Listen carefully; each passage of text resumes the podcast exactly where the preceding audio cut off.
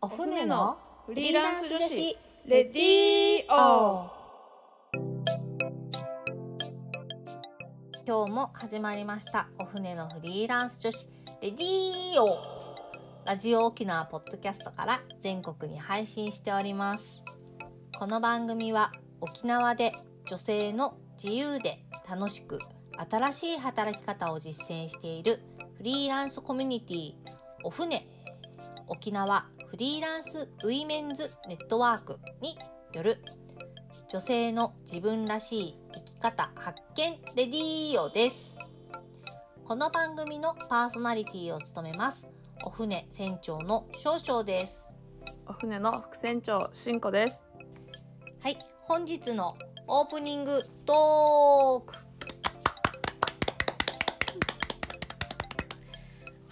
えー今日のテーマはですね先週に引き続きフリーランスになるには何から始めたらいいの？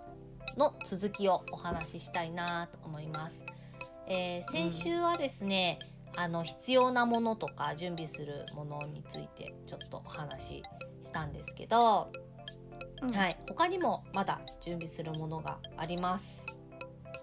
はい、はいえっ、とネット環境ですね。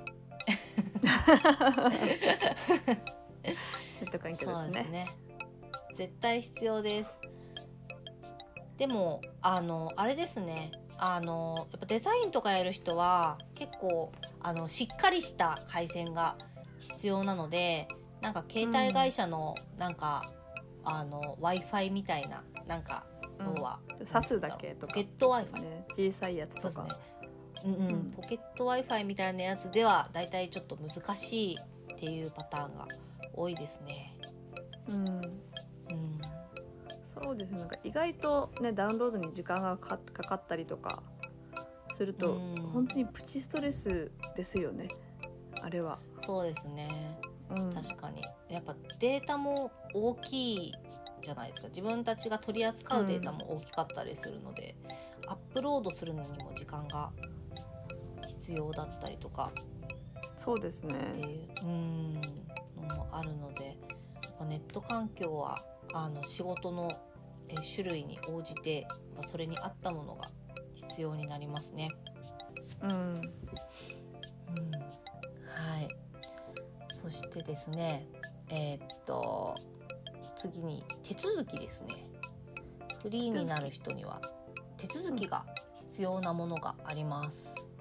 はいえーっとですねフリーランスになりたいと思った人はまず税務署に行かないといけません。それだけ聞くとすごいドキドキしちゃいますね そうなんです。えっとね、フリーランスになるってなんか今までこうやってて「私もフリーランスって名乗っていいんですか?」とかってあのうんなんか言われたことがあるんですよ。面接をしてて あの名乗っていいんですよ。誰でも名乗れるんですよ。フリーランスはもう別に会社を辞めて自分で商売を始めたらね自分でなんか仕事してそれに対してお金をもらったらもうフリーランスなんですよみんな。だだからそれでもうフリーランスって全然名乗って大丈夫なんですけどえーっと、まあお金をたくさん稼いだらえーっとあれですね確定申告っていうのをしないといけなくなります。うんうん。はい。でえーっと確定申告まああれですね。あの以前、えー、翡翠色さんラジオネーム翡翠色さんっていう方からですねあのメッセージをいただいて、えーっと確定申告のお話もさせていただいたんですが、第えーっと1回目にちょっと軽くうん。フリートークしましたよね。そうですね。はい、うんうんうん。必ず必要になりますよっていうお話をしたんですがえっ、とですねまず、えーフリーランスとして、えー、と確定申告をするために、えー開業届というものを最初に出します。税務署で。はい、うん。開業届っていうのは、まあ、あのこれからあのフリーランスとして、まあ、じなんだろうな、まあ、事業を始めますよっていう、えー個人事業主として事業を始めますよっていう、えー、と通知を税務署に出す必要があります。はい、うんうん。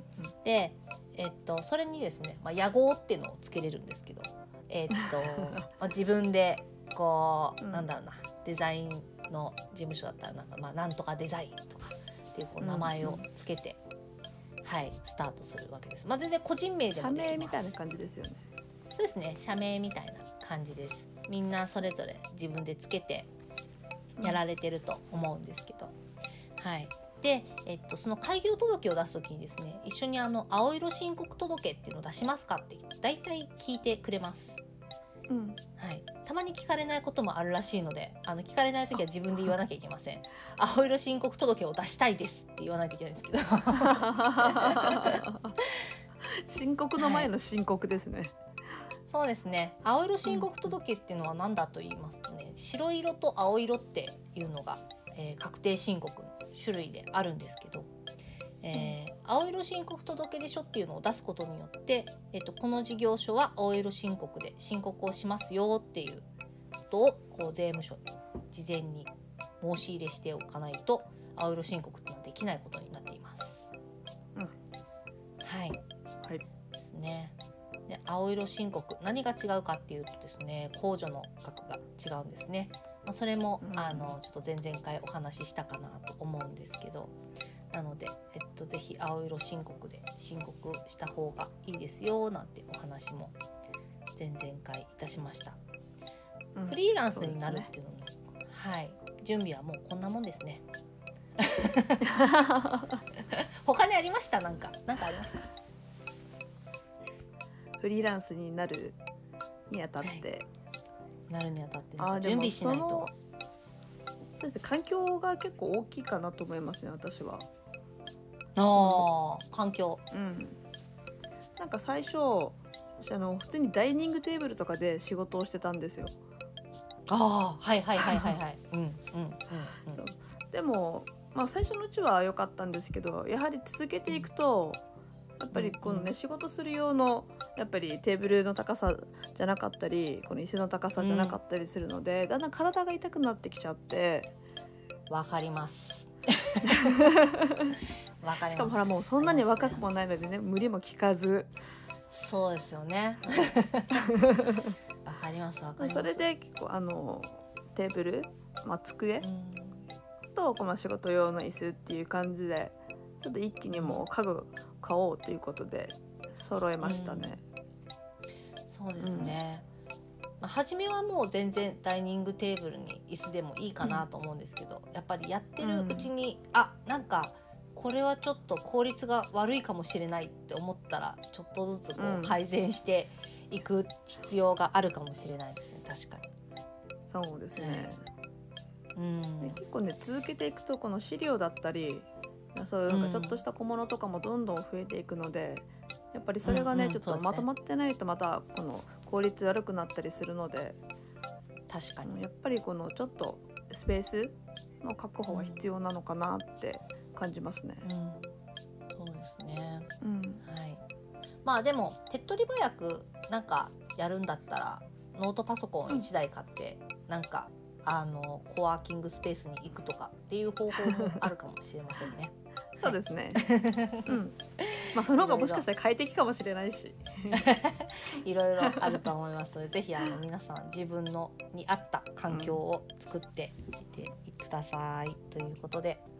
はい、えー先週に引き続き、えー今週も、えーゲストのコーナー、えーこの後登場です。お楽しみに。お楽しみに。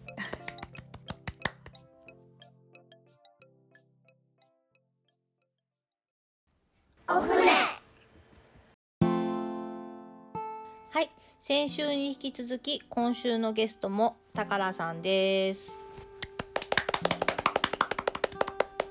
はい、よろしくお願いします。よろしくお願いします。はい、ゲストのトークコーナーでは、ゲストを語る上でか欠かせないキーワードを3つ選定しただき選定していただきそれに沿って話を聞いていきます今週のテーマは感じた会社勤めとリモートワークの大きな違いとのことなんですが高野さんなんかこの感じた大きな違いってあったりしますか？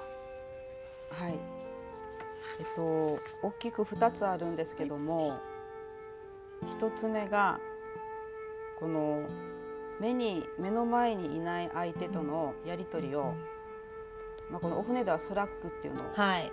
使ってこの文字でのこのやり取り、質問とかもそう基本的にはこういうやり取りなんですけど、それはもう会社にいた時はもうす声をかければすぐ質問なり、この確認なりできたことが、それがもうなんだろうこのスラまあこういう文章を通してのこのやり取りっていうのが、やっぱすごく大きな違いだなって思いました。うん。結構そうですね。なんだろう違和感です？この慣れそう違和感はもうないんですけども、なんかこの状況を説明するためには文章を作らないといけないし、まあ、作るって言ったらちょっと硬くなっちゃうんですけど、うんうん伝わるためにっていうのを考えるとそっちにちょっと時間取られがちになってしまうんですよ私。あでもわかりまなんかす。なるほど。うんでも必要なことなので、もう慣れてこれを自分で短くしていくしかないなって思うんですけども、やっぱこれってもうすぐすぐこの何回も同じこと聞いたりとか会社の時はできたものがもう割ともうねリモートワークっていうのは相手が相手の状況が分かんない中に質問を投げたりとかしたりもあるので、もうなるべくこの、まあ、まあ基本なのかもしれないですけども一回聞いたらもう同じことを繰り返さないようにとかちょっと緊張感が違うなっては思いました。どんな社員だったのって感じですよね。そうですね確かになんか私も前働いてた印刷会社が沖縄と東京と部署があるのででデザイナーの人東京にいるんですよ。で DTP は沖縄にあってでデザイナーさんがこう DTP に指示を出すんですけどなんか、やっぱりこのあれなんですよねまあオンラインっていうかやり取りが結構あのーそうですねオンライン上でやってたので、まあ割となんか、なんだろうな自分は結構慣れてるっていうかこのやり取りの感じが、うん。あんまり違和感なく結構スタートできたところはあったかもしれないです、その経験があったからなんでしょうねでも多分ね。普通はあんまないですもんね、うんそういうことね。そうですね。考えてみれば。うん。確かに皆さんこのやっぱ返しが早いし上手ですよね読んでたら。分かりやすいというか。あこの私この仕事以外でも例えば LINE とか、友達とかの LINE とかでも割と遅いんですよ。ー返事が。パッパッて パッて返せないとかなんかなんなんそう伝わるかなとか考えちゃって、うんそういう傾向があるので、仕事だとなおさらこの相手に伝わらなきゃいけないなとかっていう風なのが思ってしまうので、うんすごいでもやっぱ丁寧にやっぱねやってるからですよねこの人との付き合いを 丁寧にされてるからだからさはすごいこう返事返すとちょっとこう悩んだり考えたりすごいするんだと思うんですよ。それすごいいいいいなって思います。でそういう風に受け取ってたらいいんですけど。いやいや本当本当ですよ本当そう思いますよもなんかね返事が早く返ってきても結局「ん?」うんってなったらまた同じことの繰り返しになっちゃうので、それよりはなんかちょっと時間置いて、その伝わる文章を投げた方が全然あの優しいと思います。うそう思います。んいやもうすごいいいいいと思います。あじゃあはじゃあ大丈い。夫です。はい。こさんどうです？そういうの。それ いやでもしんこさんはどうですか？はい返事。でじ自分も結構苦手な方なんですよ。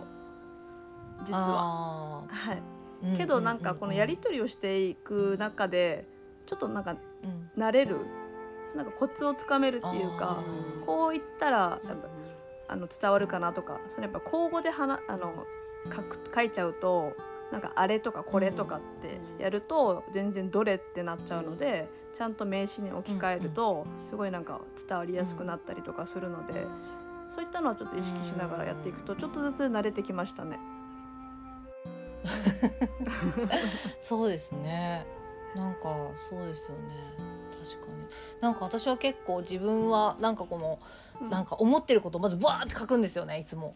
バーって書いて こうちょっとずつそれ直して ちょっとずつなんかあこれ伝わんねえなこれ伝わんねえなってこう直していくっていう パターンが多くてどっちかっていうとこの頭に置いてあるものを早く出したくってをバーンって出し先に出してでそこからこうなんか方向転換するみたいなのが多い気がします。すいませんだから宝さんみたいにこう丁寧に ちゃんとやんなきゃいけないなって今すごい反省しました。でも丁寧にやった結果間違ってる方がダメージいやいやいやもう本当にもうあるんですよ。反省しました本当に。ね、大事なことですよね。でもあれですよね。あのじゃあ文章にするの上で自分は気にして気をつけてることはもうなるべくもうありがとうございますとかはもうもう極力もうあの多めに使ってます。人あの口で喋るよりもやっぱ感謝とか、あと忙しいとこすいませんとかそういう気持ちがなかなか文字だと伝わりにくいなっていうのはすごいあって。うんなんかそこはちょっと気にしてたりしますね。なんかなるべく。しんこさんも結構そういうとこありますよね。あ本当ですか？そんなことないですか？あちょっとほら意識してね無意識の優しさが出てしまってるのかもしれません そっか、そういうことか。はい無意識に無意識に優しい人だったんですね。すねもう溢れ出ちゃった、溢れ出ちゃったね、こうね。もう愛が愛が溢れ出ちゃったよ、ね。愛が溢れててしまってるんですよね はい。他にもありますか？なんか大きな違いを感じたことって。さっきの話とちょっと重複するんですけども、はい。一回目と。もうわからないことは、もうひたすら調べる調べなきゃいけないっていううんことですよね。そうですね。も私あのう確かに。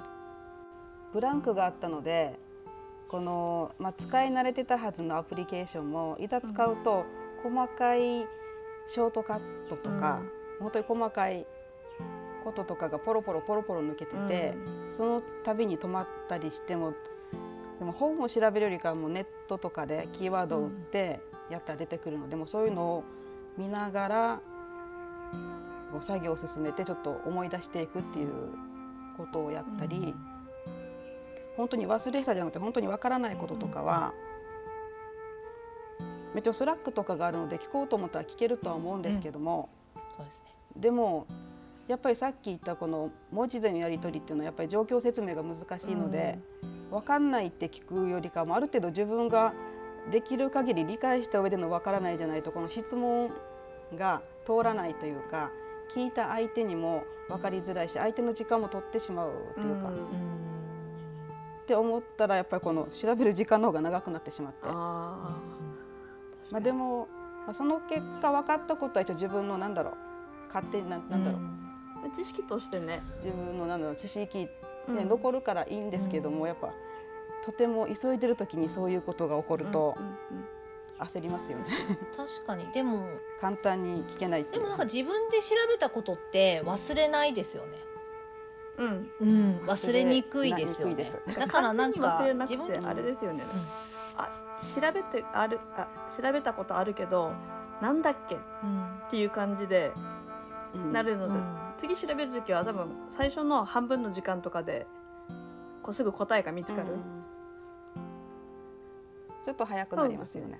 そうすると気づいたら覚えてるのでなんか言葉がそのわからない時に、その聞く一つの手段としてはその急いでる時とかに使える手段なんですけど、うん。もう画面であのビデオを撮ってしまう。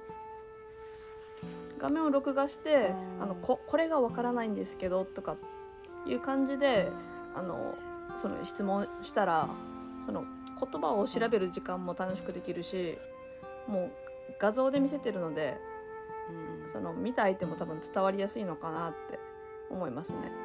そうですね。そうですね。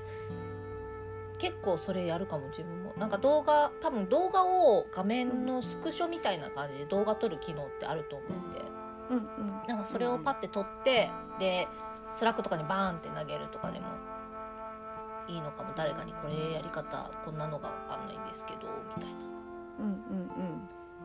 うんうん、感じでもはい。いいし、ね、まあなんかその仕事の担当してる人がもし時間がうまく合えばちょっと5分10分であのなんか電話つないでとかで、うんぜ話して説明するっていうのもありかなとも思うし、うん、なんか方法は多分いろいろあると思うんですけど、まあうん、文字にするのがもし大変だったら。うん。今日中あ少々さんねあれですよね。結構その5分10分でも結構ズームとかそういうのつないで説明うん。したりしますよね。はい、私はやります、5分10分でもうん。あのパッてつないであこれは喋った方が早いなと思ったらパッてやります、うんうんうんそうですね。なんか喋った方がいい時と文字にした方がいい時はすごいあるなとは思うんですけど。うんうん。ね。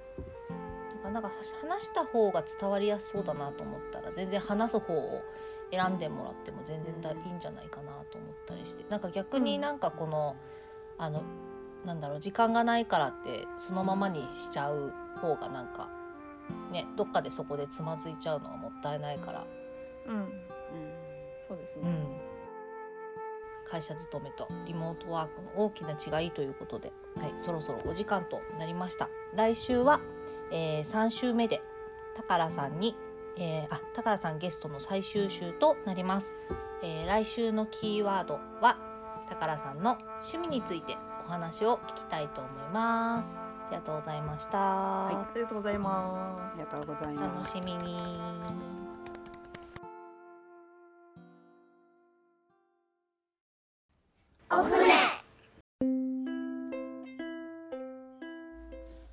私たちパーソナリティやフリーランスとして働く女性に聞いてみたいこと。お仕事について子育てについてプライベートについてお船について。